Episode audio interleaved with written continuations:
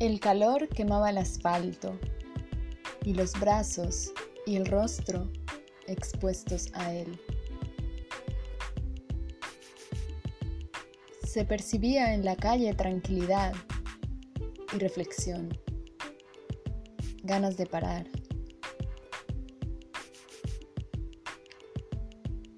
No paraban de llegar y pasar imágenes de emociones por mi cabeza y delante mío.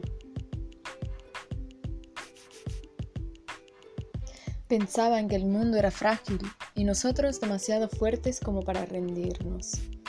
Mi entorno por donde mirara parecía superarme siempre, y yo por mi parte me sentía tan vulnerable.